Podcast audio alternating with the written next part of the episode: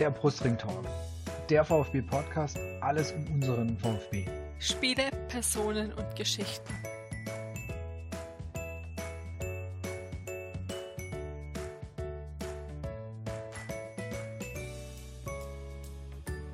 Willkommen zur 17. Episode des Brustring Talks, der ersten Spitzenreiter-Episode des VfB Stuttgart.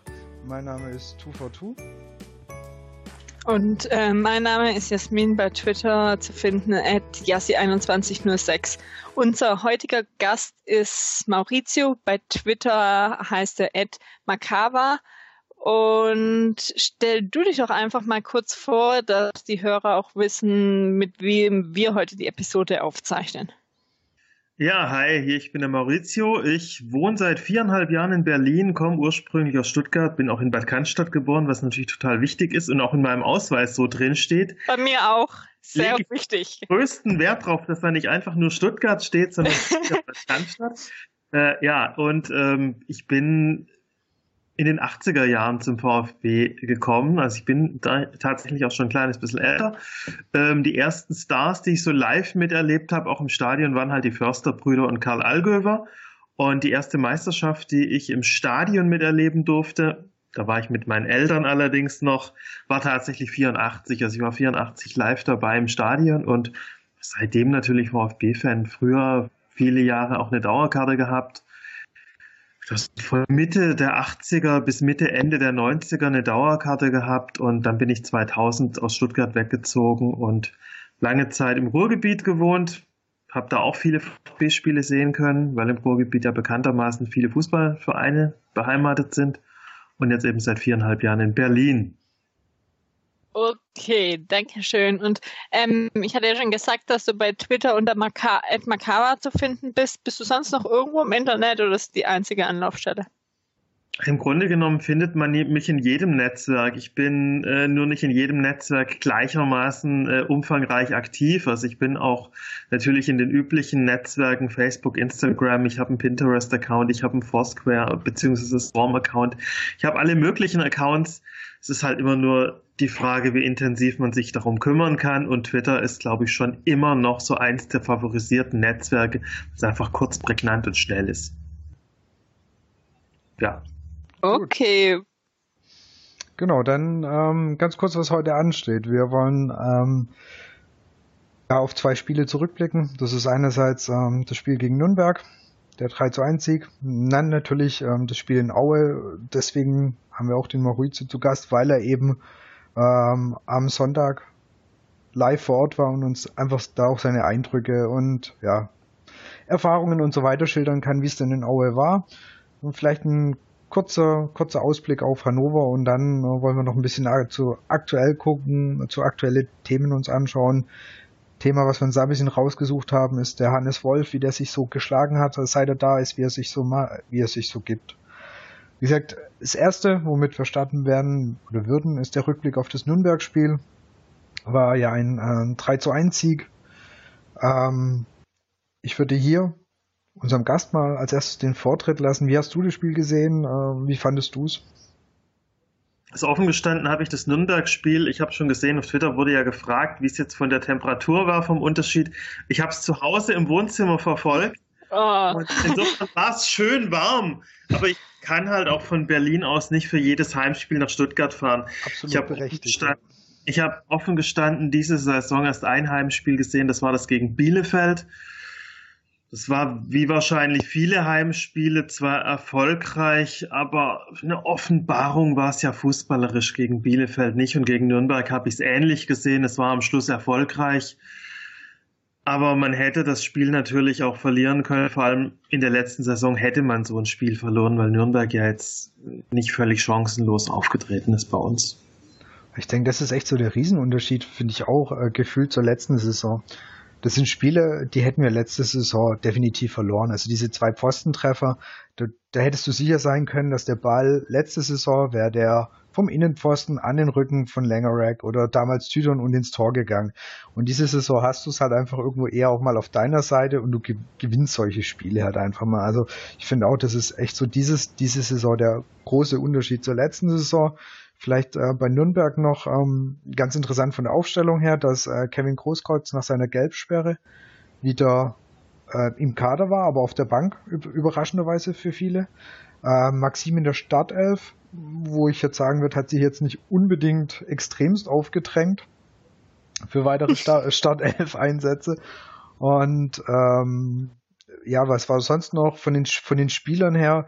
Ja, wie du auch schon gesagt hast, es war jetzt mit Sicherheit nicht unser allerbestes Spiel, aber Ergebnis war letztendlich ähm, dann positiv. 3 zu 1 ein bisschen arg spannend gemacht. Wenn ich mir gerade an das, äh, wenn ich mich an das 2 zu 1 erinnere von dem Nürnberger, wie der da äh, gefühlt durch unsere Abwehr Mittelfeld durchläuft. Und dann das waren halt doch wieder alte VfB-Zeiten, wo man halt doch einen kleinen Rückfall mal gesehen hat. Aber letzte Saison oder die Jahre davor war man dann halt auseinandergebrochen und hätte man sich sicher gehen können, dass man dann mindestens noch den Ausgleich fängt. Genau, und, und dann halt wirklich noch, noch ein super schönes Ding, äh, dann zum 3 zu 1. Das war natürlich dann echt, echt klasse, dass, dass da am Ende noch letztendlich der Deckel drauf gemacht worden ist. Ähm, schöne Vorbereitung von Manet, äh, der sonst auch wie viele anderen jetzt wirklich in dem Spiel fand ich nicht, nicht so geglänzt hat. Also äh, der Kälte bedingt würde ich jetzt mal sagen, war es nicht, weil ich meine, so extrem kalt war es nicht. Wir hatten schon deutlich kältere Spiele in dem Stadion. Äh, ich habe da einen schönen äh, Tweet gelesen, äh, ebenso nach dem Motto, hey, wer vor ein paar Jahren bei minus 16 Grad gegen Hoffenheim war, das war, da war es kalt. Also so die minus ein oder minus zwei gegen Nürnberg, das war ja gar nichts. Aber nochmal gerade auf Mané zu kommen. Also ich fand ihn eigentlich echt also schwach in dem Spiel, hatte, wollte mich dauernd aufregen und dann hat er gerade dann ein äh, Tor vorbereitet oder war es gerade gut. Also ähm, er bringt, das hat man jetzt auch ein bisschen auf Aue schon vorgreifend, auch wenn er nicht stark spielt, er hat eben die Momente vorne, wo er dann auf einmal halt umschalten kann, gut spielt, guten Pass. Und ja, deswegen hätte ich ihn gern verteufelt, aber dann hat er dann halt doch wieder das nächste, äh, nächste gute Aktion, eine von den wenigen gehabt. Ich finde, bei dem siehst du halt, dass er halt kicken kann. Ja, auch wenn er wirklich äh, mal abtaucht oder länger vielleicht nicht so viel zu sehen ist, dann bringt er halt so ein Ding wie die Vorlage ähm, auf Asano. Das, das hat er, das kann er dann halt. Also weil einfach da die, die Qualität von ihm da ist. Also die spielerische Qualität, sowas dann zu machen, über, über, warum er dann eher jetzt ein paar Spiele jetzt eher abgetaucht ist. Ich meine, sein, sein Start war ja groß beim VfB, das war ja das äh, 4-0 gegen Fürth, er hat zwei Kisten gemacht und dann äh, hat es aber doch ein bisschen nachgelassen aber du siehst halt, dass er fußballerisch einiges auf dem Kasten hat und ja, ich hoffe, er kann es öfters zeigen oder er kann einfach da mehr Konstanz reinbringen, weil wenn er die Qualität oder so die Leistung, die er eigentlich abrufen könnte, wie letztendlich andere VfBler auch, wenn er das einfach öfters abrufen würde, dann, dann ähm, hätte er wahrscheinlich schon mehr, mehr Kisten. Ja, also ich sehe es ganz ähnlich. Das ist halt auch vor allem ein junger Spieler, der hat Potenzial, der ist technisch beschlagen. Ich meine, es ist kein, ist kein Zufall, dass so ein Spieler halt auch einen Marktwert hat, den er hat, ne? Also von nix kommt nix. Also ich meine, dass der kicken kann, das sieht man. Aber er ist halt noch jung, er ist nicht so wahnsinnig konstant bislang. Und man muss halt schauen, wie er sich entwickelt. Also wenn er sich so weiterentwickelt, wie er die Anlagen hat, dann wird er ja für den VfB schwer zu halten sein. Wir haben aber, soweit ich doch weiß, haben wir theoretisch eine, ob das jetzt alles so korrekt ist, weil da gab es ja auch schon unterschiedliche Stimmen, dass wir ja eigentlich eine Kaufoption für ihn haben. Aber ich meine. Habe ich auch gelesen, sollen 15? Aber also ja, irgendwie zwei, zweistell, zweistellige Millionensumme. Das ist die erste Frage, kann sich der Verein das leisten? Und zweitens, was ist, wenn ein Verein kommt, wenn er das wert ist, der sagt, wir legen nochmal fünf Millionen drauf und beim Gehalt machen wir auch ein bisschen mehr. Klar, aber. Also irgendwann steigst du dann halt aus. Dazu müssen wir auf jeden Fall aufsteigen, dass wir uns überhaupt über so ein Thema wie Verpflichtung von ihm unterhalten können. Aber da sind wir, glaube ich, gerade auf völlig einer Meinung gerade auf einem guten ja, Weg. So ist es. Ich, ich sehe gerade, ich habe jetzt parallel bei Kicker ähm, die, die Noten aufgemacht. Ich bin jetzt ein bisschen überrascht, dass Maneda mit einer 2 bewertet ist. So hatte ich ihn jetzt definitiv auch nicht wirklich in Erinnerung. Torvorbereitung. Ja, aber gut. Also überrascht mich jetzt ein bisschen, äh, wenn ich jetzt auf die 1.5 mhm. von Baumgartel gucke, die kann ich definitiv bestätigen. Der war wirklich bockstark in dem Spiel. Also die Entwicklung von ihm ist einfach richtig gut. Er hat einen guten Torhüter und sonst auch jetzt mal Verantwortung zeigt Spielübersicht. Also da bin ich jetzt echt erfreut. Also nach auch der letzten Saison, wo er dann nicht so viel gespielt hat. Ähm, ja, und einfach sympathisch und hab's ihm gegönnt, dass er jetzt diesmal das äh, falsche Spieler trotzdem dann das Tor jetzt inzwischen machen durfte. Er hat ihm das, äh, tut ihm einfach die, vielleicht auch die zweite Liga gut. Ich weiß nicht, ob er in der ersten weiterhin gesetzt gewesen wäre oder, oder gesetzt wäre. Also gefühlt ist die zweite Liga jetzt für seine Entwicklung nicht wirklich schlecht. Ich weiß nicht, wie ihr es seht. Wir reden, wir, wir reden über Timo Baumgartel, richtig? Genau, genau. Ja. Ja, also ich, auf jeden Fall äh, ist er in der Liga einer der besten Innenverteidiger, äh, die man sich wünschen kann. In, in der ersten Liga hat ihm in, in der vergangenen Saison, glaube ich, vor allem ein gestandener Verteidiger neben ihm gefehlt. Also ich glaube schon, dass auch ein Baumgartel in seinem, in seinen jungen Jahren in der Bundesliga bestehen kann, aber dafür bräuchte er halt einen stabilen zweiten Innenverteidiger neben sich. Und da war er nun mal leider beim VfB in den letzten Jahren, kann man schon fast sagen, nie in Sicht. Und ich habe auch das Gefühl, dass er mit dem Wolf sehr gut ähm, zurechtkommt, dass der ihn auch stärkt, aufbaut, weiterentwickelt. Jetzt gerade auch nach dem Tor, wo er sofort zu ihm gerannt ist und auch in PKs mal die Aussagen, dass Wolf eben gesagt hat, dass er ähm, dass ihn jetzt nicht über den Klee lobt, sondern dass er weiterarbeiten soll. Und dass so ein Trainer, den so die Spieler, auch die Jungen fördert, auch äh, extrem wichtig ist, besonders in so jungen Jahren. Da gibt es, glaube ich, keine zwei Meinungen. Ja, also was Trainer angeht, haben wir ja eine schwierige Vergangenheit, sage ich jetzt mal. äh, gefühlt äh, auf jeden Fall endlich mal wieder einer da, der, der ein paar Sachen richtig macht oder einfach aus ähm, ein paar Sachen besser macht als seine Vorgänger. Also wir werden nachher noch ganz kurz über, über ihn sprechen. Ähm, deswegen mhm. greife ich da jetzt nicht so arg vor. Ich möchte noch gerade zu dem Spiel, ich denke, so arg wie brauchen wir auch über Nürnberg dann nicht mehr sagen. Also über einen Spieler möchte ich noch was sagen oder einfach, für den ich mich jetzt total gefreut habe für seine Serie in den letzten Wochen, ist Terodde. Äh, am Anfang gab schon so ein paar Stimmen zu Anfang der Saison, was macht denn der hier, der reicht nicht mal für die zweite Liga und tralala und so gut ist er nicht. Und stell mal vor, wir wären in der ersten, da wär, der würde der überhaupt nicht gehen. Und für den hat es mich wirklich sehr, sehr gefreut, dass er jetzt einfach so viele Kisten gemacht hat, dass er am richtigen Platz stand, den Torriecher hatte, genau das, was, was du eigentlich von so einem Typ wie ihm oder einem Stürmertyp wie ihm erwartest und dass er jetzt einfach wirklich viele Tore macht, also das habe ich ihm, also ihm gönne ich echt, weil super sympathischer Kerl. Und der scheint jetzt auch wirklich in Stuttgart angekommen zu sein. Auch für den läuft es besser, seit Wolf da ist. Sei es, weil er besser eingesetzt wird, also sei es, weil der Trainer ihn besser erkennt, wie er, wo er zu spielen hat, dass er eben seine Stärken ausleben kann. Ähm, da bin ich bei dir. Also Terodde halte ich auch für eine Wahnsinnsverpflichtung, finde ich richtig stark. Ähm, ob er uns in der zweiten, äh, ob er uns jetzt in der ersten Bundesliga weiter geholfen hätte, wenn wir oben geblieben wären, ist, glaube ich, völlig hypothetisch. Er ist halt ein Spieler, der die zweite Liga kennt, der bewiesen hat, dass er in der zweiten Liga Tore machen kann.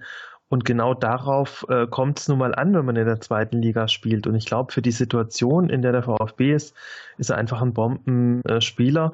Und ich bin mir sicher, dass er sich auch unter Luhukai oder wenn Janssen länger da geblieben wäre, unter Janssen durchgesetzt hätte und die Tore gemacht hätte, weil er einfach äh, das Format hat, in der zweiten Liga die Dinger zu machen. Also sein Torriecher ist ja wirklich äh, atemberaubend in den letzten Wochen gewesen und er steht nun mal immer richtig da, wo er stehen muss. Und wenn er jetzt in Aue mal nicht getroffen hat, ist es ja fast schon eine Bemerkung wert, dass er mal nicht getroffen hat. Also für mich ist er über jeden, jede Kritik äh, in der Hinsicht haben. Er macht die Dinger und er wird die auch den Rest der Saison weitermachen. Das denke ich auch. Und du hast jetzt auch schon schön, oder, oder Jasmin, wolltest du noch was dazu sagen?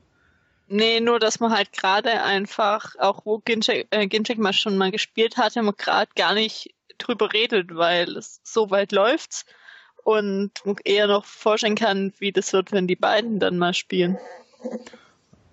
Ja, also der, das, kam auch schon als Frage letztendlich, was oder wen könnte Ginczek verdrängen. Ja, aber ähm, da er noch nicht fit ist, da er noch nicht äh, hundertprozentig wieder da ist und das denke ich auch noch eine Weile dauert, bis der wirklich wieder von, von Beginn an mal spielen kann. Und nicht eben nur für vielleicht mal eine Viertelstunde, 20 Minuten am Ende, ähm, denke ich, braucht man sich die Frage aktuell noch nicht wirklich stellen, weil ich hoffe, ich hoffe, zur Rückrunde ist, ist, ist Skinjack wieder weiter, dass er auch mal länger eingesetzt werden kann, aber aktuell ist er einfach noch, finde ich, oder gefühlt noch weiter von weg, dass er ein Kandidat für, ähm, für die Startelf ist. Man braucht ihn aber so gesehen momentan nicht, sondern kann ihm eben auch Zeit lassen, was vielleicht ihm von ihm auch Druck wegnimmt, weil er sieht, dass es so auch geht und nicht jeder hechelt und fragt, wann kommt er wieder, sondern in Ruhe auch gerade eben, nachdem er sogar schon mal eingewechselt wurde, okay, dann war er so krank, einfach weiterarbeiten kann. Keiner fragt, wann kommt er wieder.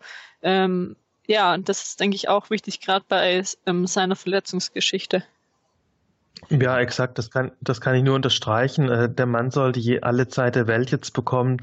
Es ist nicht so, dass wir ihn unbedingt äh, im Moment brauchen und wenn er ein paar Wochen mehr braucht, also ich habe auch das Gefühl, es schadet überhaupt nicht, wenn er die Winterpause jetzt noch nutzen kann, um sich in einen Zustand äh, zu versetzen, äh, in dem er körperlich einfach äh, voll da ist. Und es bleibt ihm zu wünschen, dass halt in der Rückrunde dann er tatsächlich mal verletzungsfrei bleiben kann. Das war in den letzten Jahren bei ihm, glaube ich, schon eine ziemlich harte äh, Geschichte. Also einfach eine hohe Frequenz an Verletzungen. Und zwar unüblen Verletzungen, halt einfach nicht nur so nach dem Motto mal fällt's mal zwei Wochen aus, sondern das waren ja einfach ja schon wirklich größere Sachen und längere Ausfallzeiten, die er da hatte.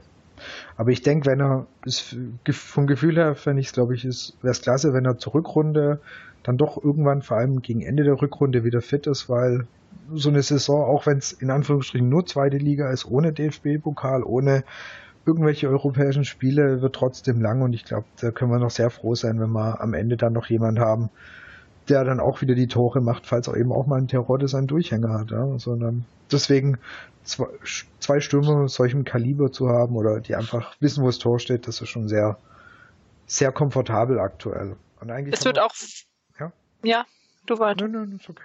Passt es wird auch ihm gut tun, wenn er dann einfach mal, also so dann auch spielen kann, mal ohne den Druck, Abstiegskampf und damit dann sich dann jetzt wieder an das ähm, Bundesliga- oder Zweitbundesliga-Niveau ähm, ranführen kann, wenn es eben auch läuft, wenn er gute Bälle bekommt ähm, von den anderen Spielern, die eingespielt sind. Das hilft dann auch nur ihm. Ja.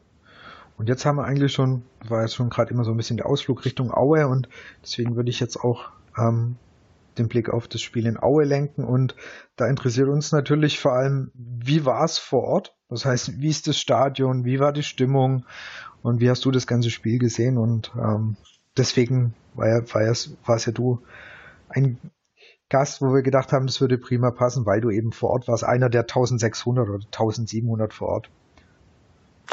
Ja, also äh, Aue war auf jeden Fall für uns ein Riesenspaß. Wir sind aus Berlin äh, mit einem Bus mit, ich glaube, 25 äh, Leuten hingefahren. Also wir haben hier in Berlin ja auch einen äh, recht großen VfB-Fanclub, wie einige von euch sicherlich wissen.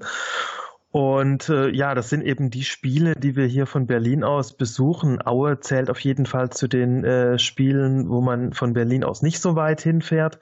Das ist eine Strecke von ja dreieinhalb, vier Stunden haben wir am Schluss gebraucht. Das ist absolut im Rahmen. Und wir waren dann um ja, 20 nach elf, glaube ich, oder Viertel nach elf schon in Aue gewesen. Und es war tatsächlich fürchterlich kalt und äh, rund ums Stadion äh, gibt's dann eben auch nicht viel. Und das ist eine Baustelle und es ist ein Dorf, das muss man dazu noch sagen. Und dann sind, bin ich mit ein paar Leuten noch zu Fuß, weil es in Aue tatsächlich dann auch quasi so gut wie keine Busverbindung gibt. Wir wollten erst ein Taxi nehmen. Der Anruf bei der Taxizentrale hat ergeben, dass das einzige Taxi, das es gibt, nicht verfügbar ist. Also auch das ist ein Riesending. Also in, in Aue kann man nicht mal Taxi fahren ohne weiteres. Ähm, wir sind dann zu Fuß nochmal in die Stadt gegangen. Das ist so ein Fußweg dann von 20, 25 Minuten gewesen. Waren dann in einem Brauereigasthaus noch was essen und Biere trinken, die im Übrigen sehr lecker waren. Haben dort gefragt, wie kommen wir denn am besten zurück zum Stadion?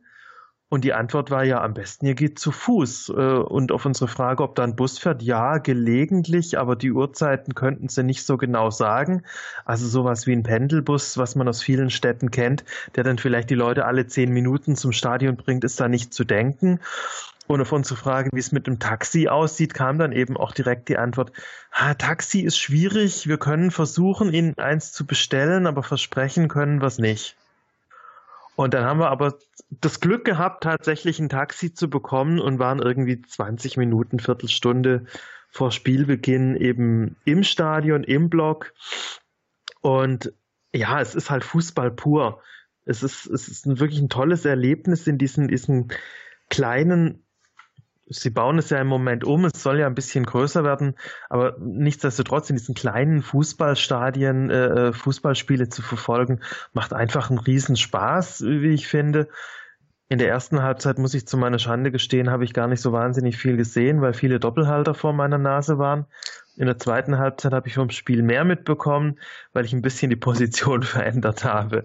Deswegen, was die Spielanalyse angeht, speziell der ersten Halbzeit, habt ihr wahrscheinlich mehr vom Spiel, äh, könnt ihr wahrscheinlich mehr dazu sagen, als ich das tun kann. Ja, so, soweit äh, meine ersten Eindrücke. Die Tore hast du schon gesehen.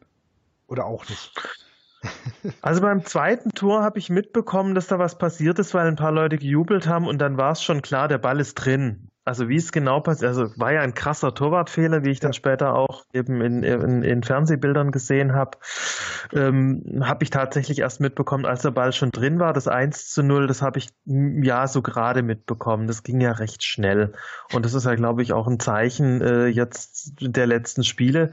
Der VfB ist einfach früh da im Moment. Also das, das kennt man ja auch nicht unbedingt von unserem Verein, dass man früh im Spiel schon in Führung geht. Also es sind halt auch ganz neue Gefühle, die jetzt dazukommen in der zweiten Liga. Also das ist mit Sicherheit ein Punkt, der die letzten Wochen natürlich dem VfB sehr in die Karten gespielt hat. Also du hast immer ein, recht frühes Tor in der, in der ersten Viertelstunde und es gibt den Jungs dann, denke ich, einfach auch die Sicherheit und dann läuft das Spiel halt oftmals eher zu unseren Gunsten. Also so gesehen ist das wirklich eine, eine gute Sache. Ob es jetzt, äh, ich glaube, Wolf hat es auch mal gesagt, natürlich, man, man, möchte das versuchen, aber das ist natürlich aktuell auch gerade so prima klappt. Äh, das ist natürlich, ist natürlich dann auch ähm, Glück oder ja, in dem Fall schön, schön das 1-0 war ja schön rausgespielt, war ein Eckball, also auch mal wieder nach dem Stand, mhm. Standardentor von Pavard verlängert und eben das erste Pflichtspieltor von Baumgartel, der, wie Jasmin vorhin schon gesagt hat, ja dann direkt zu Wolf gerannt ist. Ähm, also das wirklich schön rausgespieltes Tor, das 2 zu 0, ja, genau, krasser, krasser Abwehrfehler, äh, Torwartfehler. Davor, Asano hat den Ball angenommen, in diversen Zeitlupen hat man gesehen, es war vielleicht nicht astrein, weil er ähm, vor allem dann der rechte Arm war es dann einmal doch eher bewusst zum Ball ging, aber wow, für Schiedsrichter, denke ich, Linienrichter sehr, sehr schwer zu sehen und ich fand es jetzt auch kein extrem krasses Handspiel, sondern nach dem Motto Hand komplett ausgefahren. Es war einfach eher auch im Bereich vom Oberarm. Ich weiß, der zählt dann auch dazu zum Thema Hand, aber ich würde es ihm jetzt gar nicht, also so extrem ankreiden. Natürlich, es war eine, eine Bewegung, die er vermutlich schon gemacht hat, um den Ball unter Kontrolle mhm. zu bekommen, aber ich fand es jetzt nicht so nach dem Motto wie Hand raus und ich hole mir das Ding jetzt auf den Fuß runter. Also da habe ich schon Schlimmere gesehen. Aber klar, abpfeifen wäre drin gewesen. Und dann eben das. Äh, einigen wir uns, einigen wir uns darauf, dass es schwer zu sehen war für den Schiedsrichter und das definitiv. Wenn er das definitiv. und wenn er das Ding, wenn, wenn er es abpfeift, dann darf man sich nicht beschweren. Wenn es genau. weiterläuft, hat man halt Glück gehabt. Genau.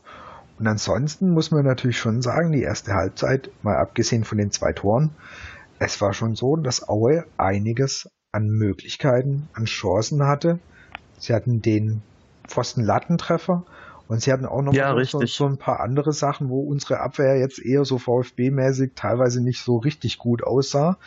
Und da konntest du dich echt ähm, ja, mit Glück sagen, dass du dass Aue eben nicht so Leute wie Terodde oder Manet im Kader hat, die aus einer oder anderen von dieser Chance einfach mit ein Tor gemacht hätten.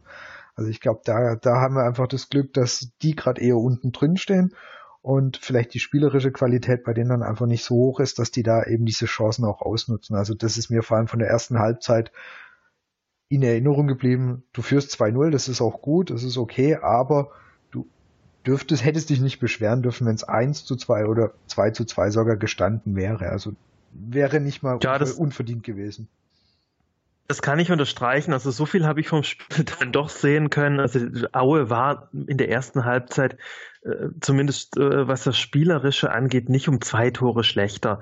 Der VfB war unheimlich effektiv und das zeigte die Mannschaft äh, in den letzten Wochen einfach aus. Diese, diese brutale äh, Effektivität, äh, die halt ja so ein bisschen mich daran erinnert, äh, wie halt so ein, so ein Klassenunterschied äh, zwischen erster und zweiter Liga ist. Also das, wenn du in der ersten Liga bist, machst du halt in der Regel aus deinen Chancen die Tore. In der zweiten Liga machst du sie vielleicht nicht so. Was ich damit sagen will, ist, der VfB ist vom, vom, vom Spielerpotenzial von der Mannschaft einfach deutlich besser aufgestellt als Vereine wie, wie Erzgebirge Aue. Und das, das wirkt sich dann eben auch tatsächlich auf dem Rasen äh, derzeit in Ergebnissen aus. Das ist kein Selbstläufer, das wissen wir alle. Wenn einen schlechten Lauf hast, hast einen schlechten Lauf. Im Moment haben sie einen guten Lauf. Und im Moment sieht man eben dann auch, also macht sich eben auch dieser, dieser Qualitätsunterschied im Kader ganz klar bemerkbar. Und ich äh, kann mich dran erinnern, dass wir in der Halbzeit mit ein paar Leuten äh, zusammenstanden und irgendwie das Gefühl hatten, naja, also gut gespielt haben wir nicht, aber wir führen 2 zu 0. Man hatte aber das Gefühl, falls es wirklich nötig ist, dann legen sie noch eine Schippe drauf, weil so richtig an ihre Leistungsgrenzen sind die Jungs nicht gegangen. Sie können dann auch noch eine Schippe drauflegen und zur Not eben das dritte und das vierte machen und so kam es dann ja auch. Also ein bisschen ist es vielleicht tatsächlich so, wie man sich als Bayern-Fan fühlt, wenn man eben in der ersten Bundesliga zum Auswärtsspiel geht und dann eben sich denkt, naja, gut spielen meine Bayern heute nicht, aber wir führen jetzt halt 2-0 auswärts und da brennt nichts an. Also so ähnlich ist im Moment äh, auch das Gefühl, wenn man in der zweiten Liga mit dem VfB unterwegs ist. Und ob man das auf Dauer dann haben will, also ob man auf Dauer sich fühlen möchte wie ein Bayern-Fan, steht nochmal auf einem ganz anderen Blatt. Aber für den Moment, nach all den Jahren des Leidens, ist es dann doch recht schön, mal so entspannte Spiele auch erleben zu dürfen. Ich finde vor allem, wenn man, ähm, wenn man jetzt überlegt, wie die Saison angefangen hat. Du hast einen Trainerwechsel, du hast du hast äh, eine, eine Änderung vom Spielsystem oder einfach von, von, von der Taktik, von generell, was vom Trainer gefordert ist. Wenn du überlegst, was, was für eine Unruhe am Anfang in der Saison war. Manager. Dafür, ja, genau. Und dafür stehen wir jetzt echt gut da. Und ich denke, nach der Winterpause, wenn der, wenn der Wolf auch seine komplette Vorbereitung machen kann, glaube ich schon, dass das spielerische Element nochmal stärker wird. Also, dass, dass da einfach nochmal mehr passieren wird, spielerisch. Aber aktuell, wie gesagt, wenn, wenn du diese ganze Vorgeschichte anguckst, finde ich Stimme echt gut da. Gut, erster, da kann, man kann, kann aktuell nicht viel besser darstellen, punktetechnisch vielleicht noch ein bisschen, aber ähm, spielerisch ist es, wie du gesagt hast, mit Sicherheit noch nicht, wo du sagst, ja geil, ähm, super, super toll spielerisch, alles hier gelöst. Wir gewinnen die Dinger und das ist erstmal das, für, was für mich zählt. Und wenn irgendwann in der Rückrunde noch ein spielerisches Element oder noch mehr spielerische Elemente dazukommen, ist es natürlich sehr schön. Aber letztendlich zählt aktuell die Punkte, der, die Platzierung, auf die, der, ähm, der wir uns befinden. Und man merkt schon ganz, ganz deutlich, finde ich, an Wolf, die Interviews, die er immer danach gibt, die Stimmen, die er nach dem Spiel gibt. Er sagt eigentlich sehr oft, es ist okay, ist wie nach Aue, so nach dem Motto, hey, 4-0 ist ein, natürlich, das Ergebnis ist super, aber es gibt viele Dinge, die, die wir noch anders lösen müssen. Und das finde ich eigentlich ganz angenehm, weil du, du merkst bei ihm, er sieht es auch, okay, so, so, das ist vielleicht auch noch nicht so, wie ich mir das am Anfang vorgestellt habe. Wenn du jetzt vergleichst, wie wir angefangen haben, äh, das erste Heimspiel, was wir unter ihm gegen, gegen Fürth gesehen haben, hat sich auch von seiner Taktik, finde ich, her was verändert oder wie, wie er die Mannschaft aufstellt. Ja, also jetzt gerade in Aue war viel mehr über diese, also gar nicht mehr so viel der Ballbesitz. Aue hatte mehr Ballbesitz als wir, ich glaube Nürnberg dann auch. Mhm. Und das, mhm. war gegen, mhm. das war gegen Fürth komplett anders. Also da hat sich auch einiges gedreht. Und ich denke, da hat, das sind schon auch so Sachen, wo er, wo er steuert, wo er versucht, okay, vielleicht geht es aktuell noch nicht so, wie er sich vorstellt. Also dann ma machen wir eher den Konterfußball, machen wir eher so, so die Dinge, wie wir sie in Aue gesehen haben. Also ich finde, da hat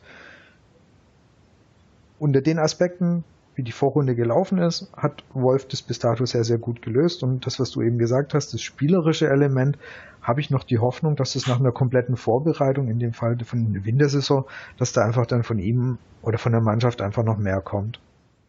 Es ist halt wichtig, mhm. dass man jetzt gerade dann wirklich mal so weit ist, auch wenn wir jetzt zweit oder dritte wären, dass wir jetzt nicht hinterherlaufen müssen von Platz sieben oder acht den Druck dann zur Winterpause haben, äh, man muss aufholen und so, sondern dass man sich in Not auch mal jetzt einen Ausrutscher noch erlauben kann und dass man eben auch mit einem guten Gefühl ist. Man sieht ja, wie gut es der Mannschaft einfach tut. Ähm, auch beim Kabinenfest waren, ich weiß nicht, ob das immer so ist, aber es war einfach ähm, gute Stimmung. Die Spieler hatten Basis, hat ja auch der eine oder andere gesagt, ähm, wie es bei uns Fa ähm, Fans ist, dass es gerade so Spaß macht. Das ist bei den Spielern ja auch so, wenn ihr nicht dauernd Frügel von Fans, von Medien ähm, bekommt mit schlechter Laune, ähm, jedes Wochenende heimfahren, sondern ja, das hatten wir auch letzte Saison, äh, letzte Saison kurz in dieser Siegesphase gesehen, dass einfach die Stimmung besser war. Und dann vielleicht automatisch auch besser. Das haben wir auch in anderen Mannschaften schon gesehen. Das ist ja nicht nur, ist ja nicht nur so beim VfB. Ja, also da bin ich äh, bin ich ganz äh, deiner Meinung. Also wenn es läuft, läuft's. Ähm, und wenn ich direkt die nächste Phrase hinterher schieben darf, wer gewinnt, hat recht. Und insofern macht der Trainer natürlich im Moment alles richtig. Also jeder Trainer, der mit seiner Mannschaft eben aus dem Mittelfeld hoch auf Platz eins geht, über den würde man sagen, der macht im Moment alles richtig. Ja, natürlich macht er im Moment alles richtig, weil eben der Erfolg da ist. Ich glaube, spannend wird es tatsächlich, wenn mal eine Phase kommt, in der es nicht so gut läuft. Jetzt will ich die nicht herbeireden und hoffe, dass wir die vielleicht auch in der äh, zweiten Liga gar nicht mehr erleben. Aber ich glaube, dann wird sich äh, eben auch bei einem Trainer Wolf entscheiden, wie er diese Situation löst. Das war meines Erachtens das Riesenproblem in der vorigen Saison, als Kramny ja. eben diesen negativen Lauf hatte und keine Idee hatte mehr, wie er das lösen soll. Genauso wie vor ihm Zorniger einen negativen Lauf hatte und keine Idee hatte, wie er da rauskommen soll. Das ist, glaube ich, das, das, das Riesenproblem, das wir in der letzten Saison hatten. Wir hatten da zwei Trainer, Kramny am Anfang noch erfolgreich, Zorniger am Anfang ja gelobt worden für die Spielweise, alles prima, aber als es dann wirklich so in der Negativspirale drin war, haben beide Trainer keinen Ausweg gefunden, da rauszukommen. Und da hoffe, also bin ich einerseits gespannt und zweitens hoffe ich, dass ein Hannes Wolf in der Lage ist, wenn so ein Verein halt noch mal drei, vier Spieltage nicht gewinnt, eben die Mannschaft so wieder zu motivieren und aufzustellen, dass dieser Turnaround geschafft werden kann. Also das zeichnet für mich dann halt auch ein Trainer aus, der nicht nur halt gut ist, wenn es gerade läuft, sondern der eben tatsächlich auch mal in der Lage ist, wie man so schön sagt, den Bock umzustoßen. Ja, und, und da bin ich gespannt und das bleibt halt offen. Absolut. Und da ist sehr interessant, äh, wenn du das gerade ansprichst. Wir haben ja beim VfB Kabinenfest auch mit Ginczak gesprochen und der eben meinte, die Mannschaft ist teilweise noch einfach nicht so stabil, was du bei einem Gegentor siehst, wenn sie dann eher äh, dann verunsichert sind, ja, und, und natürlich mit, den Siegen im Rücken wirst du irgendwann sicherer oder hoffentlich kommt da mehr Sicherheit, aber genau da, wenn es mal eben nicht so läuft, wie, wie kriegst du die Mannschaft halt trotzdem noch stabilisiert. Finde ich auch absolut, da wird's interessant. Ich hoffe auch, dass wir das in der zweiten Liga nicht groß erleben. Ich meine, das 5-0 in Dresden haben sie gut weggesteckt. Das muss man auch sagen. Ja, ich meine, aber das war jetzt ja auch kein, da waren jetzt nicht drei, vier Spiele hintereinander, die man nicht gewonnen hat. Das, war ein Spiel, was ordentlich in die Binsen ging, aber danach hat man sich auf jeden Fall gefangen und seitdem ja eben ohne, ohne Niederlage. Nochmal, ja. Ja, was im, war im Übrigen das erste Spiel, das ich diese Saison gesehen habe, unseres äh, glorreichen Vereins. Ja, also ich war, war klar, also Dresden ne, ist von Berlin halt auch ja, machbar, also gut machbar. Und ähm, das war ja für mich das erste Saisonspiel live im Stadion.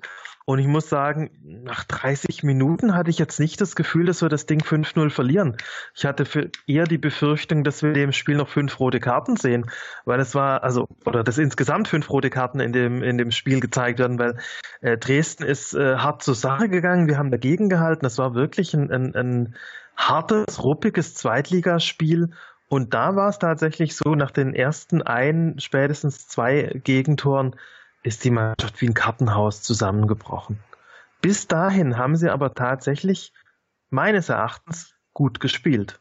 Das darf man nicht vergessen. Das 5 zu 0 war nicht von der ersten Minute weg, hat man keine Chance. Die sind halt eingebrochen nach den Gegentoren. So hatte ich das auch in Erinnerung. Also der Anfang war jetzt nicht schlecht, Also nicht schlechter oder besser als andere Anfänge. Es sind halt, im Gegensatz zu den letzten Spielen, haben wir halt nicht das 1 zu 0 gemacht. Ja, und, und ähm, dann äh, geht es natürlich in Dresden auch anders. Wo, wobei ich zu Dresden vielleicht, wobei ich zu Dresden vielleicht noch sagen möchte, das war also was die was die Atmosphäre angeht absolut phänomenal. Also ähm, ich habe in den letzten Jahren ja einige Fußballspiele gesehen und ich habe zumindest im deutschen Fußball selten ein, eine, eine, einen Heimsupport gesehen, der auf dem Niveau stattgefunden hat wie in Dresden. Also jetzt kann man sagen, okay, die haben 5 zu 0 gewonnen, da ist die Stimmung vielleicht besser. Aber mein Eindruck war, dass die halt von der ersten Minute an, also wirklich das gesamte Stadion ihre Mannschaft angefeuert haben. Und bei allem Schlechten, was man über Dresdner Fans äh, mitunter schon hört und liest und sieht, also was die im Stadion stimmungsmäßig gemacht haben, also eben mit, mit, also verbal, wie die ihre Mannschaft unterstützt haben, das war schon ganz, ganz große Klasse.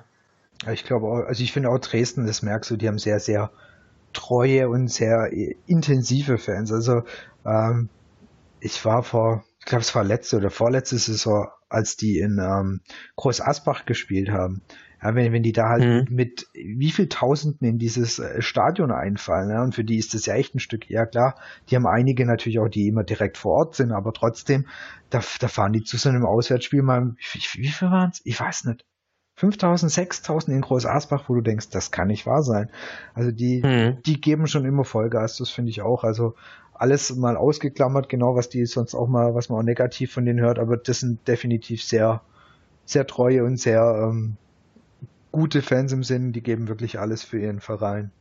Jetzt ja, und wirklich stimmgewaltig waren genau, die vor allem genau, zu Hause, so wie ich es halt wirklich selten erlebt habe. Also wie man es generell selten erlebt, wie ich finde. Also viel gesungen wird in deutschen Stadien sehr seit Jahren, aber die haben tatsächlich das, das Ganze nochmal, dem haben sie schon nochmal eine andere Qualität, glaube ich, verliehen. Das war schon, fand, fand ich zumindest persönlich beeindruckend. Okay. Ähm, dann nochmal vielleicht ein bisschen auf die zweite Halbzeit von Aue, um dann nochmal den Bogen zurückzumachen.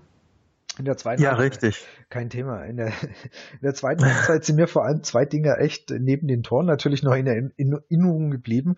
Und zwar, das sind die, äh, die verpassten Chancen, wo, wo, wo sich Terodde ja vor allem äh, dann bei dem, bei dem zweiten Ding von Asano, also eins war ja Manet, der nicht quergelegt hat und beim zweiten Mal war es Asano, der nicht quergelegt hat, wo Terodde ja wirklich gefühlt ziemlich abgegangen ist, also sich auch ziemlich geärgert hat.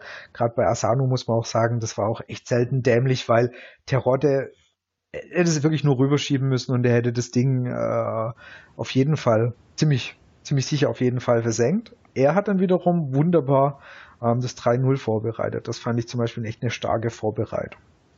Also ich muss jetzt zur Verteidigung von Asano sagen, dass ich an der Stelle den Terodde auch nicht gesehen habe. Ich meine, ich war zwar auf der Tribüne und nicht auf dem Feld, aber ich dachte jetzt auch, der muss den doch machen und dann semmelt der den übers Tor. Also im Prinzip beschwert sich kein Mensch, wenn er den selber in den Winkel zimmert. Genau, aber und so wie es genau, so wie es von der Tribüne aussah, sah das so aus, als hätte er gute Chancen, das Ding selber reinzumachen dann macht er den nicht rein und in dem Moment, als der Ball schon, schon in den Wolken war, sehe ich, ach, der hätte auch abspielen können. Insofern äh, lasse ich da jetzt mal milde walten, okay. aber das war in der Tat eine Situation, klar, bisschen abgezockter, bisschen erfahrener, dann legst du den vielleicht rüber und dann steht's früher 3-0. Aber ist natürlich ein Luxusproblem, wenn so ein Spiel genau. 4-0 ausgeht. Genau, absolut. Wollte auch sagen, ich meine, am Ende juckt es keinen mehr und ich denke, Terodde wird da auch nicht lang nachtragend gewesen sein, nur ist 4-0 gewonnen. Alles in Ordnung. Terodde war sein erster Assist, bis dahin hat er nur Tore gemacht. Also, aber wie gesagt, den, den finde ich, hat er dafür echt richtig schön gelöst. Man sieht auch nur einfach den Ehrgeiz, den er hat, ähm, da treffen zu wollen. Also das in der Kabine vielleicht auch anders aussehen, aber dann auf dem Platz, äh, ja, verstehe ich ähm, dann auch mal klar hätte man nee machen müssen, aber Terrasse hat es auch nicht jedes gemacht. Also ich würde es jetzt nicht ähm, zu hoch bringen. Nö, das definitiv nicht. Aber wie gesagt, äh, wie du auch gesagt hast, du, du siehst, er hat, er hat sich wirklich geärgert, weil er gedacht hat, ey, den ich hätte ihn gemacht, Junge, warum gibst du mir das Ding nicht rüber? Und, aber. Aber gut, das wünschen wir uns ja von dem Torjäger, dass er Tore machen will. Genau. Also, dass er hungrig ist dass er sich ärgert, wenn er eins nicht macht. Genau. Also das ist ja eigentlich auch eine schöne Eigenschaft. Das hatte man auch mal anders die letzten Jahre am Neckar. Hm, ich, ich, also in den letzten Jahren am Neckar ist einfach vieles schiefgelaufen. Wenn man, also ich, wir können jetzt über unsere Stürmer vieles sagen, aber die Stürmer, die bei uns gespielt haben, und ich denke, jetzt rufe jetzt nur die beiden Namen Ibisevic Werner auf, die sind aktuell erfolgreich in der Bundesliga. Und da muss man sich natürlich schon fragen, warum hat es denn eigentlich in Stuttgart nicht geklappt?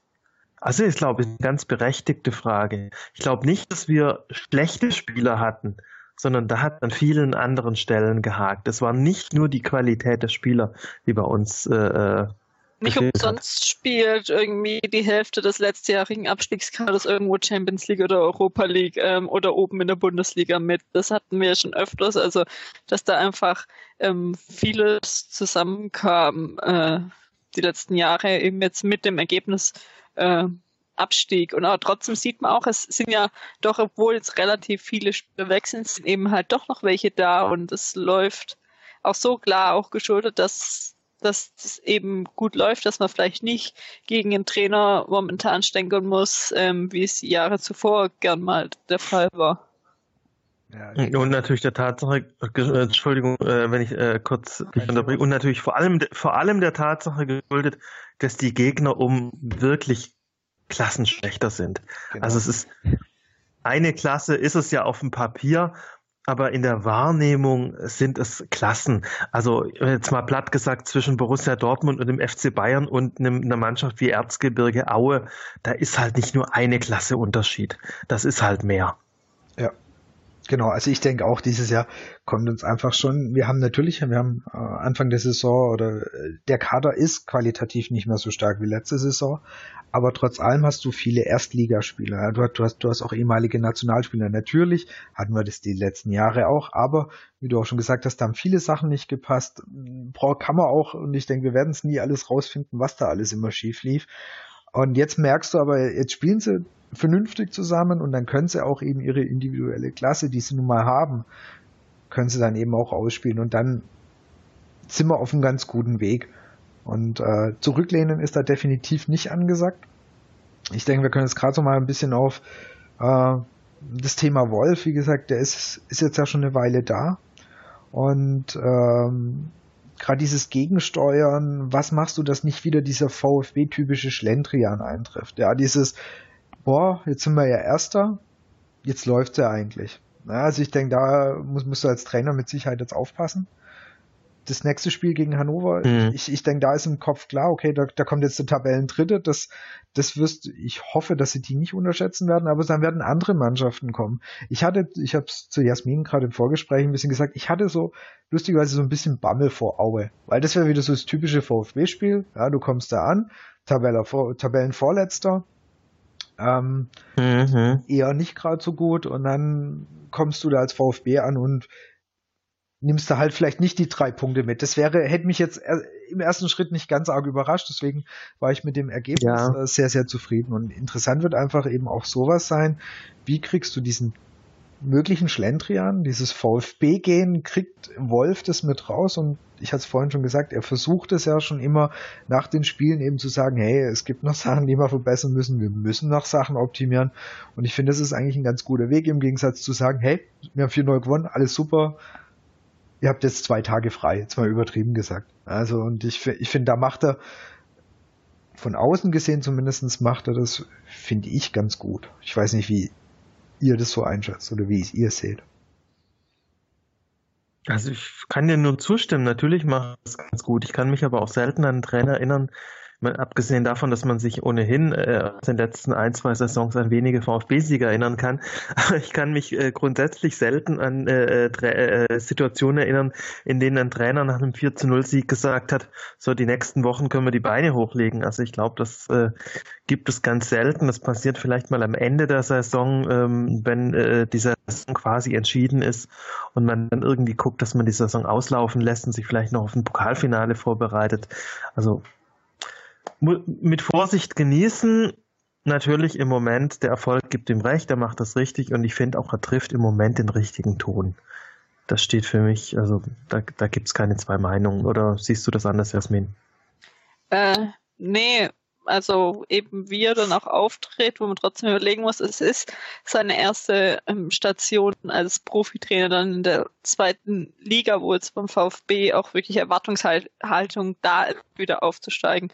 Und bis jetzt, wie er das angeht, wie er auftritt, finde ich ähm, nur gut und scheint mit den Spielern gut auszukommen, sie mit ihm. Und ich würde mal hoffen, dass es einfach mal vielleicht länger so weitergeht wie mit vorherigen Trainern, dass man vielleicht was aufbauen kann. Klar, es kann immer irgendwas dazwischen kommen, aber momentan ist, bin ich gerade irgendwie eher erschreckt, wie gut es läuft und dass es mal nichts Negatives gibt. Man ist es eben, wie wir schon hatten, aus den letzten Jahren anders gewöhnt und ich würde es so gerne beibehalten. Also was, was du gesagt hast, ähm, Maurizio, das klar, das sagt kein Trainer direkt natürlich logischerweise. Hey, Wobei mir jetzt mal stopp, hier, mir fällt so okay. Mir, mir fällt mir, ich falle jetzt ein Wort, mir fällt natürlich doch einer ein, der sich in die Richtung geäußert hat. Da hatten wir äh, den großartigen Alexander Zorniger, der nach Spielen, die wir verloren haben, sogar noch sich vor die Presse gestellt hat und gesagt hat, also ich habe keine Fehler meiner Mannschaft gesehen. Wir haben im, im Grunde genommen alles richtig gemacht. Und wenn wir so weitermachen, werden wir die nächsten Spiele gewinnen. Ja. Kann ich mich dran erinnern. Äh, hat uns wahrscheinlich auch nicht äh, geholfen in der Situation. Nee, also ich finde, es geht halt einfach so um das, was er ausstrahlt. Und er, er strahlt eben aus, also es ist okay, dass wir gewonnen haben. Und aber wir müssen da weiter dran arbeiten und nachlassen gibt's nicht. Und das finde ich, das bringt er äh, sowohl in der Presse und hoffentlich auch in der Mannschaft sehr, sehr gut rüber. Und was er halt einfach gut macht, ist, ist dass auch ähm, es gibt ein paar gesetzte Spieler. Ich denke, Langerack dürfte gesetzt sein, Baumgartel dürfte gesetzt sein, Gentner dürfte gesetzt sein, Terodde aktuell. Aber ansonsten variiert er halt äh, in die Mannschaft. Das heißt, er passte auch dem Gegner an. Das ist auch eine Sache, die, die wir jetzt in, in Stuttgart die letzten Jahre eigentlich nicht kannten, dass mal ein Trainer sagt, oh cool, da kommt ein anderer Gegner, ich ändere mal meine Taktik oder ich ändere die Aufstellung. Das war ja immer so, hat letzte Woche funktioniert und wird es die Woche auch wieder funktionieren. Oder nicht funktioniert und oder trotzdem. Nicht funktioniert und ich ändere es aber trotzdem. Oder man hat gesagt, die Taktik ist alternativlos, wir können keine andere spielen. Genau, auch, auch das gab's und, und, und auch das finde ich eben, das ist gut, was er da macht, dass es eben anpasst, dass er ändert, also die, dass er Spieler auswechselt oder halt austauscht, je nach Situation und für die Spieler natürlich auch heißt, nee, nur weil ich jetzt das letzte Mal gespielt habe, heißt es nicht hundertprozentig, dass ich das nächste Mal wieder spiele. Und ähm, was, was, das kannst du natürlich nicht ins Unendliche treiben, aber so wie er es aktuell macht, hat man schon Gefühl, dass es natürlich auch den, äh, den Spielern signalisiert, hey, ich muss, auch wenn ich das letzte Mal gespielt habe, ich muss wieder Gas geben, weil sonst kann es sein, dass ich das nächste Mal nicht spiele. Und wie du auch vorhin gesagt hast, klar, Erfolg gibt ihm recht, aber das finde ich macht er eigentlich aktuell alles ganz von außen betrachtet ganz, ganz sinnvoll. Ich bin wirklich sehr, sehr gespannt auf die, ähm, die Winterpause beziehungsweise die Wintervorbereitung, wie wir danach mit ja, einem kompletten Vorbereitung durch ihn, wie wir uns da spielerisch präsentieren werden, ob sich da taktisch, systemmäßig irgendwas nochmal tun wird. Und wir haben auch relativ ähm, viel Zeit eben dadurch, dass eine zweite Liga wir erst ähm, zwei Wochen, ein, zwei Wochen später anfangen, ich glaub, zwei wie die Wochen, Bundesliga. Ja. Ich glaube, zwei Wochen sind es, ja. Ja, mal losgelöst äh, davon bin ich gespannt, ob in der Winterpause personell noch was passieren wird. Ne? Also das sieht im Moment so aus, als ob uns der direkte Wiederaufstieg äh, gelingen wird. Also Zeichen stehen ja ganz gut. Zeichen stehen ja ganz gut. Ja. Und wir sind uns, also wir drei zumindest sind uns, glaube ich, einig, dass der Kader im Moment noch nicht äh, ausreichend gut ist, um in der ersten Liga sicher mitzuspielen, ohne direkt wieder in Abstiegsgefahr ge zu geraten. Und ich denke, wenn wir aufstiegen, sollte das Ziel natürlich schon sein, sich nicht erst am, am 34. Spieltag zu retten, sondern man sollte eben schon äh, den Anspruch haben, früher gesichert da durchs Ziel zu gehen wo würdest du aktuell ansetzen? Also wenn du jetzt sagen würdest, vielleicht auch schon perspektivisch, wo würdest du jetzt gerade, wenn du im Winter jemand verpflichten würdest, wo würdest du nachlegen oder wo, auf welcher Position? Siehst also ich denke, wir brauchen, ich, ich denke, der VfB hat einen ganz, ganz dringenden Bedarf im Zentral, in der zentralen Defensive und das gilt sowohl für das defensive Mittelfeld als auch natürlich für die Innenverteidigerposition Wir sind in fast allen anderen Positionen überdurchschnittlich und äh, vor allem auch mit Spielern äh, besetzt, die noch eine Perspektive haben, sich weiter zu verbessern. Ich glaube, dass die manche, äh, dass die Spieler, die im Moment dort spielen, uns in der ersten Liga nicht weiterbringen und ich sehe da auch nicht unbedingt das Entwicklungspotenzial, äh, dass sie sich im nächsten halben Jahr so sehr steigern, dass sie uns da weiterhelfen. Und ich sage es ungern, aber ich bin auch kein großer äh, Gentner spielt im Moment eine ordentliche Saison, aber ich bin mir nicht sicher, ob er, er wird nicht jünger, aber uns in der ersten Liga tatsächlich auf Dauer die Liga miterhalten kann. Also er ist einfach auch ein Gesicht letzten Bundesliga-Saisons für mich. Er ist seit mehreren Jahren Kapitän und wir haben mehrere Jahre gegen den Abstieg gespielt. Das ist einfach für mich ein Fakt. Und da brauchen wir einfach, weil er im Moment ja völlig unumstritten ist, eine Alternative. Jemand, der ihn ersetzen kann oder der ihm vielleicht auch mal Druck machen kann. Mal ganz losgelöst von der Tatsache, dass wir neben Baumgartel ja immer noch keinen stabilen Innenverteidiger haben und da dringend Bedarf ist. Also ich weiß nicht, ob ihr das anders seht. Aber das sind, glaube ich, die ganz zentralen Punkte. Auch Thema Gegentore, die wir ja immer noch bekommen. Noch bekommen, genau. Und immer noch die Abwehr sehr oft nicht sehr stabil aussieht. Und äh, Verhältnis immer noch auch für die zweite Liga viel zu viel Gegentore bekommen. Und ähm, das also Abwehr sehe ich auch immer noch Bedarf, aber eben auch gerade in der von dir angesprochenen, dieses ganze ähm, zentrale Mittelfeld, defensives Mittelfeld, also so dieses ganze Ding, weil wenn man überlegt, da hatten wir eigentlich relativ viele Abgänge. Ja. Aber mhm. es, es, kam eigentlich nicht wirklich was ähm, groß dazu. Also das heißt, das äh, denke ich auch ist eine Position und vor allem wenn du sagst, okay, wenn man schon sagt, halt auch schon Richtung perspektivisch, du brauchst dann halt jemand, der hoffentlich dann auch ähm, äh, erste Liga spielen kann, dann brauchst du da natürlich schon eine gute Verpflichtung. Also da hilft es ja nicht aus, irgendwie ein Zweitliga-Backup zu verpflichten. Was das würde ich jetzt eher als unsinnig ansehen. Also dazu, Aber wenn man jetzt vorausschauend denkt, würde ich auch schon mal ein bisschen offensiver. Du weißt, dass ein Asano gehen wird nach der Saison. Und generell ist man gerade eigentlich in einer guten Situation, wenn man sagt, man ist Tabellenführer oder dann vielleicht Zweiter und hat eben Perspektive zum Aufsteigen, dass man dann vielleicht eher ähm, einen gute Spieler bekommt, als man jetzt irgendwo auf siebter, achter wäre und sagt, ja, wir, unser Plan ist aufzusteigen, sondern dass du so relativ wenigstens gut dastehst, wenn man jetzt sieht, wen wir auch so jetzt trotzdem bekommen haben, obwohl wir abgestiegen sind. Gerade ein Manet ähm, war oder Asano, ähm, das ist ja, kriegt ja auch nicht jeder Zweitligist einfach so. Bei Asano, das war wirklich nur ein Jahr die Leihe, gell? Ich glaube schon, weil dann das kriegt er, also ich grad, meine.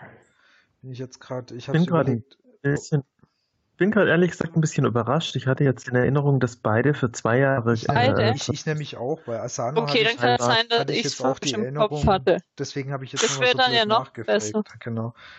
Und äh, das, aber bei ihm war es, glaube ich, so, dass wenn der VfB nicht aufsteigen, aufsteigt, dass dann, ähm, dass, dass man ihn dann schneller zurückholt. So, so, das war, glaube ich, noch so, so, so eine Randbedingung, so nach dem Motto, ähm, erste Liga nur ein Jahr ähm, aber wenn er nicht aufsteigt, also wenn wir nicht aufsteigen sollten, dann eben. Ja, obwohl jetzt, also hier steht jetzt drin, ich habe jetzt kurz bei Transfermarkt geguckt, da steht eigentlich an bevorstehender ja, ja. Wechsel 30.06.2017.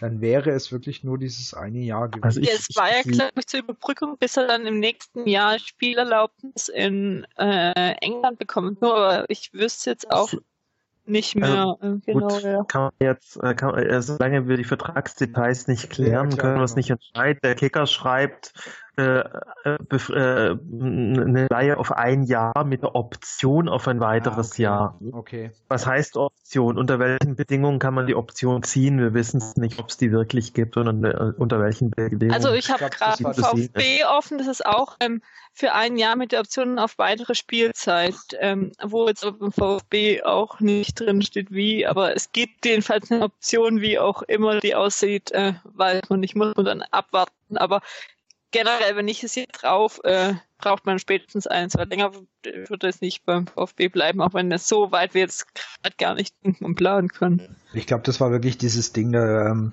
dass man gesagt hat, dass ähm, von Arsenal London da, glaube ich, die Ansage oder der Hinweis ja, kam, wenn ihr nicht aufsteigt, dann holen wir auf jeden Fall zurück. Aber ich könnte mir vorstellen, sollte der VfB aufsteigen und die bei, bei London sagen, okay, wir haben jetzt eigentlich nicht wirklich so gerade den Riesenverwendungszweck für ihn und so toll hat er sich noch nicht entwickelt, dass den nochmal ein Jahr erste Liga kicken. Das könnte ich mir dann schon vorstellen. Aber ja. Man kann jetzt schon mal perspektivisch sein, auch generell von Schindelmeister hört man gerade äh, auch gar nichts. Bin gespannt auch mal was der arbeitet. Also ist mir fast irgendwie gefühlt schon zu ruhig. Also wann hast du hab ich hat man das letzte Mal einen Schindelmeister irgendwo gehört oder gesehen? Ist doch gut. ja, also ich sage ja nicht, also ich habe es auch nichts. Finde ich im Moment ehrlich gesagt auch ganz sympathisch, aber auch das ist natürlich dann wieder die Geschichte, es läuft halt im Moment, ne?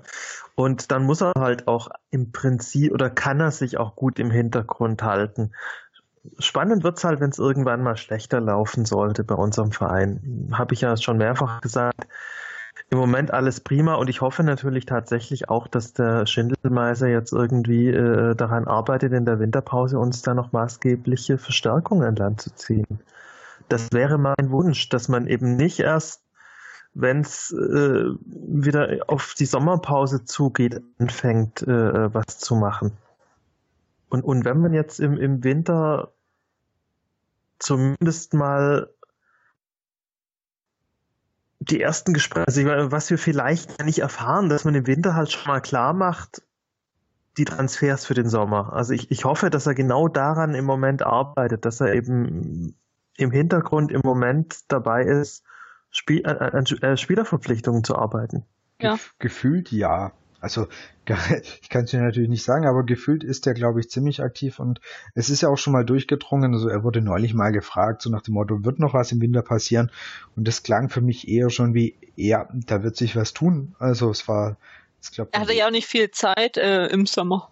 Genau, ich, also ich, ich denke, der, der wird ja schon ziemlich aktiv äh, am Kader am Werkeln sein, weil äh, wenn, wenn sich wirklich das abzeichnet und wir, wir das eben halten können, dann wäre er definitiv, und das hat er ja schon sehr deutlich gesagt eigentlich, so wie er jetzt verpflichtet hat, also im Sommer war er viel zu spät dran.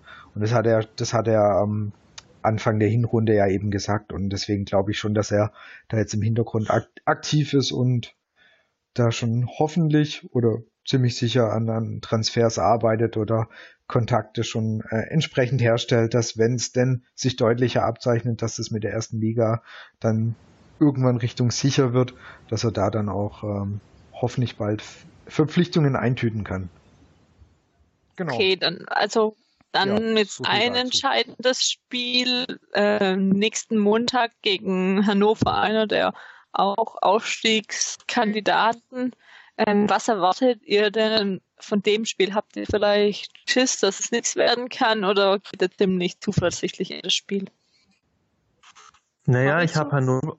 Ja, ja, ich kann an der Stelle direkt mich wieder zu Wort melden, weil ich Hannover diese Saison schon gesehen habe.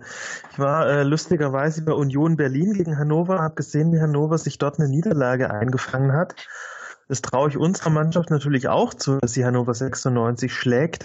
Interessant war damals für mich vor allem zu beobachten, das war ja noch recht früh in der Saison. Union Berlin hat damals 2 zu 1 gewonnen.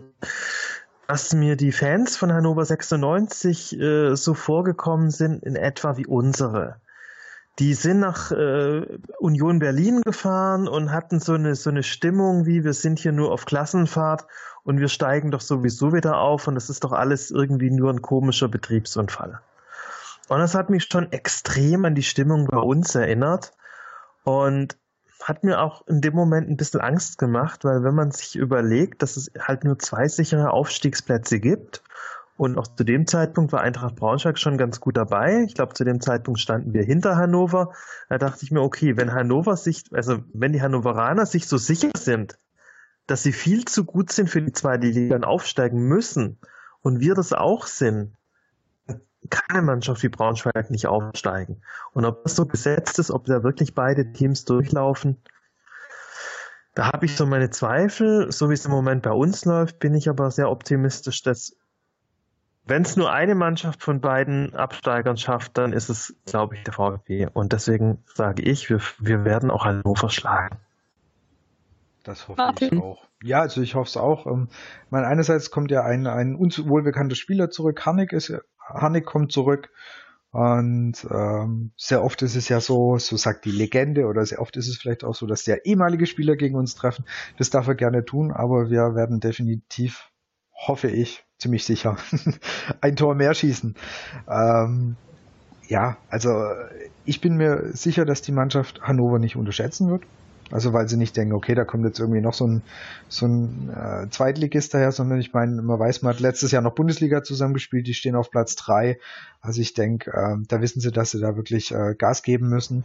Und es wäre natürlich rein von Punkten und allem her wäre das ein ganz, ganz wichtiger Dreier, äh, wenn wir Hannover schlagen, weil dann hast du vor denen sieben Punkte Vorsprung, dann stehst du zur Winterpause wirklich gut da. Ich bin mal guter Dinge, gehört man von mir selten, aber wir werden da drei Punkte holen.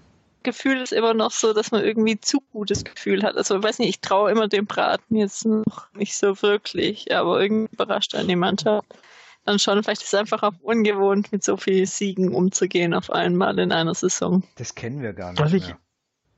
Das ist richtig. Also ich habe ehrlich gesagt größere äh, Sorge vor dem Start in die Rückrunde. Ja. Also dass wir dann eben, ich, ich glaube, Hannover sollte mit hoher Konzentration in dem Lauf, den wir im Moment haben, der Sieg drin sein.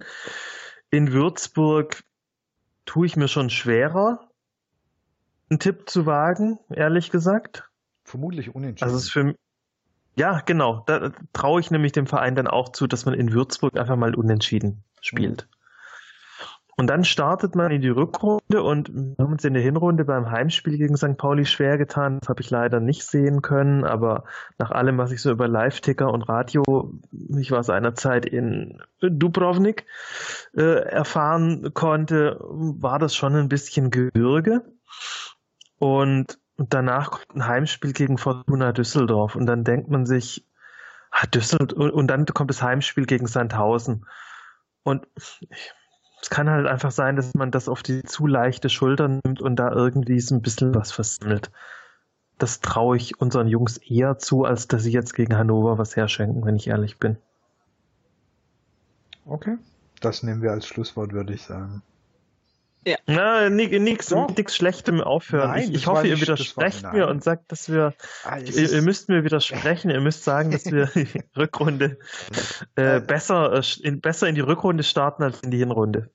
Das, das finde ich immer ganz schwer, so, so diese, dieser, dieser Start nach einer, nach, nach der Winter- oder Sommerpause. Da, weil da weißt du echt, wie du sagst, da hast du keine Ahnung, was auf dich zukommt, aber wenn wir die letzten zwei Spiele in der Hinrunde noch positiv gestalten, dann fangen wir auch in der Rückrunde gut an. So. Jetzt war's positiv. Wenn selbst du das sagst, also dann, dann kann es ja nur so werden, ja. Gut, Jasmin, ich würde das Wort an dich übergeben. Genau, wir stellen ja immer am Ende de, jedes Podcasts dem Gast ein paar Fragen und auch an dich die stellen. Die erste ist, was war denn dein Highland-Spiel, entweder live oder im TV? Aller Zeiten? Ja. Vom VfB. VfB, ja. Sag mal, also mal im, Sta im, Stadion seinerzeit äh, nicht zu toppen, das 3 zu 0 gegen den FC Bayern mit Tor des Jahres oder was, glaube ich, sogar Tor des Jahrzehnts von Jürgen Klinsmann, diesem Fallrückzieher. Das ist absolut unvergessen. Da war ich, durfte ich live dabei sein. Das war natürlich absolut großartig. Ähm, Highlight-Spiel VfB Stuttgart. Ansonsten leider nicht ganz so erfolgreich. UEFA-Pokalfinale damals gegen den SSC Neapel. Also ja. ging am Schluss 3-3 aus, aber man hatte eigentlich, wenn man ehrlich ist, keine Chance. Trotzdem war es ein einzigartiges Erlebnis, dieses UEFA Cup Finale gegen äh, Napoli mit Diego Maradona äh, zu erleben. Ja, kann ich mir vorstellen. Dann die nächste Frage. Wer ist oder war dein VfB-Held? Wer war oder ist mein VfB-Held? Also ich bin immer noch äh, unverändert ganz großer Anhänger von Karl-Heinz Förster, weil er halt einfach für Stabilität in der Abwehr gesorgt hat. Und wie wir alle wissen, ist äh, eben die äh, Abwehr die Basis äh, jeglichen äh, Erfolgs über eine längere Strecke. Und es ist halt der, der ähm, Abwehrspieler gewesen, mit dem ich groß geworden bin, dann abgelöst später von Guido Buchwald, der natürlich auch auf seine Art sensationell war. Aber Karl-Heinz Förster ist so, glaube ich, der erste, den ich richtig klasse fand. Und der zweite, den ich wirklich viele, viele Jahre in unserem Verein geschätzt habe und mehr geschätzt habe als die anderen beiden äh, Mitglieder des Magischen Dreiecks, war einfach Krasimir Balakov. Okay. Und ja, danach, also seitdem Krasimir Balakov weg ist, hatten wir, glaube ich, keinen Spieler mehr, der unseren Verein so geprägt hat. Oder fällt euch jemand ein, würdet ihr irgendeinen Namen anführen? Hm, Über so nee. einen langen Zeitraum nicht. Nee. Also jemand, es gab schon immer wieder welche, die die den Verein dann ein, zwei Jahre geprägt haben, aber dass jemand so lang da war, eben wie Balakov, das gab's, also ja. Oft sind sie halt relativ schnell gegangen. Genau. Ich meine, ein Pavel Pardo hat uns äh, eineinhalb Jahre, zwei Jahre geprägt, aber das war halt nicht Der so eine bleibt lange nicht Phase. so im Gedächtnis. Genau, genau. Ja, auch ein Zvonimir Soldo war großartig auf seine Art, er war halt ein sehr unauffälliger Spieler. Aber wirklich auch ein großer. Definitiv. Definitiv. Ansonsten, ja, die Großen sind halt für mich Karl-Heinz Förster, Guido Buchwald und äh, eben aus der jüngeren Vergangenheit und diese jüngere Vergangenheit ist halt auch schon über zehn Jahre her. Es ist dann halt Kasimir Balakov von den letzten zehn Jahren mal ausgenommen. Der Meistersaison 2007 war es halt oft nicht so berauschend. Für mich ist es, für mich ist immer noch Karl Allgöwer einer von den ganz Großen. Der ist so ja, mein, der, so mein, mein Jugendheld. Ja, der, der Kalle, das ist auch ein großer. Da brauchen wir, also da gibt's auch keine zwei Meinungen. Und ja, ich bin auch, äh, ob, obgleich er irgendwann unseren Verein verlassen hat und auch bei den bösen Bayern gespielt, ich finde auch immer noch Jürgen Klinsmann war natürlich ein, ist, ist ein Aushängeschild des VfB Stuttgart. Absolut. Also, wie gesagt, dieses äh, Highlight-Spiel, dieses 13-0 gegen Bayern, als er das Ding dann mit dem Fallrückzieher da reinmacht. Und äh, generell damals die Zeiten, in denen Klinsmann halt äh, für uns genetzt hat in Serie, das war schon eine ganz, ganz große Zeit, bevor er nach Inter Mailand gegangen ist. Okay, wenn wir jetzt gerade von den vergangenen VfB-Spielern geredet haben, welchen noch aktiven ehemaligen VfB-Spieler würdest du denn gerne nochmal beim VfB sehen? Noch aktive ehemalige VfB-Spieler? Ich äh, werden mich wahrscheinlich einige prügeln, aber ich würde Timo Werner gerne wieder beim VfB sehen und am besten in der kommenden Saison. Mit der Leistung, die man gerade sieht, die er theoretisch absolut, zeigen absolut. kann. Und ich glaube, haben, dass da noch viel mehr drin ist. Das haben ja viele ähm, gesagt, und er hat es ja teilweise auch mal gezeigt, also von Leistung. Der, sicherlich würde ich gerne mal interessant, interessant zu sehen, gerade auch mit den Spielern, die wir jetzt haben. Okay, dann noch die letzte Frage oder Satz. Vervollständige den Satz der VfB im Jahr 2025. Wird wieder internationalen Fußball spielen. Okay, das ist doch mal ein positives äh, Endwort. Vielen Dank, dass du zu Gast warst, gerade auch Einblicke uns gegeben hast in das Auswärtsspiel gegen Aue ähm, wo wir noch einen Hinweis drauf geben können. Wir waren vorletzte Woche beim VfB Kabinenfest und hatten die Möglichkeit, mit verschiedenen Spielern zu sprechen. Wir hatten auch euch davor schon gefragt, ob ihr Fragen an die Spieler habt. Und eine davon war, was, ähm, welche Fragen die Spieler an euch Fans haben.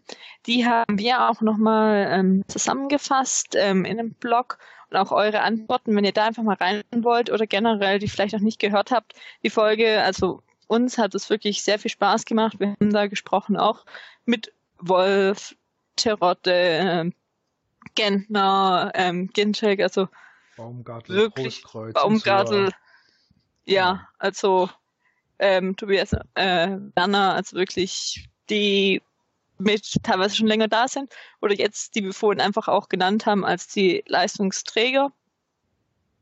Und ähm, da das haben wir auch noch generell nochmal ähm, auch paar andere Beiträge verlinkt mit Bildereindrücken, Äh, und gern könnt ihr auch noch, wenn ihr ähm, den Spielern antworten wollt, mh, immer noch ähm, im Twittern oder ähm, auf Facebook kommentieren. Da sind jetzt wirklich viele Antworten zusammengekommen, auch sehr interessante. Ja. Und sonst ähm, bleibt nur noch zu sagen, nochmal Danke an Maurizio. Gerne könnt ihr uns noch Feedback hinterlassen für die Folgen oder vielleicht welche Gastwünsche ihr mal habt oder Themen jetzt gerade, wenn bald die Winterpause ähm, kommt, ob wir noch irgendwelche anderen Themen mal besprechen sollen als Schwerpunkt, wenn nicht so viel im Spielbetrieb los ist. Ähm, teilt unseren Podcast und dann hören wir uns ähm, voraussichtlich noch mal ähm, in diesem Jahr mit ein bisschen kleineren Hin- und Rückblick. Und hast du noch sonst irgendwas, Martin? Nö, von meiner Seite aus passt es genau. Wir werden uns nach dem äh, nach der Hinrunde nochmal melden, auf jeden Fall, quasi dann noch zum regulären Spielbetrieb und dann gucken wir mal über die Winterpause, was wir dort noch alles machen werden. Von meiner Seite aus auch danke Maurizio, dass du dir die Zeit genommen hast und euch allen danke fürs Zuhören und einen schönen Abend, Tag oder wann auch immer ihr das hören werdet. Bis bald. Ciao. Ja. Tschüss. Ciao.